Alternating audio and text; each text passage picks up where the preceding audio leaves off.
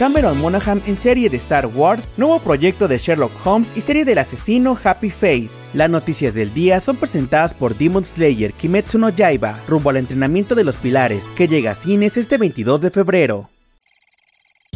Comenzamos con la noticia de que The CW prepara una nueva serie de Sherlock Holmes. La serie Sherlock and Danger pondrá a Holmes interpretado por David Tullis fuera de su zona de confort, misteriosamente incapaz de investigar un caso siniestro sin arriesgar la vida de sus amigos más cercanos. El proyecto es descrito como un thriller de misterio, y Dougray Scott interpretará al gran némesis de Sherlock, el profesor James Moriarty. Por otro lado, aún no se sabe si se incluirá a su fiel amigo John Watson. Esta serie aún no tiene una fecha de estreno.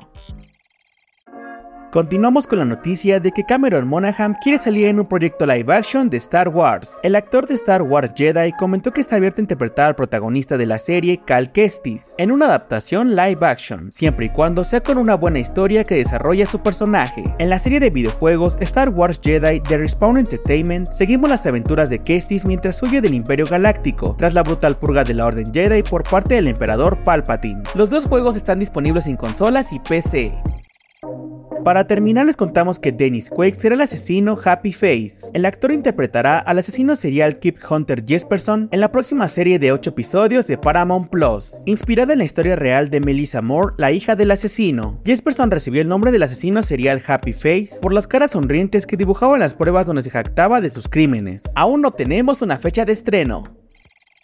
Recuerda que Demon Slayer Kimetsu no Yaiba, rumbo al entrenamiento de los pilares, llega a cines este 22 de febrero. Yo soy Mike Stopa y Spoiler News Daily es una producción de Spoiler Time y Posta. Hasta mañana.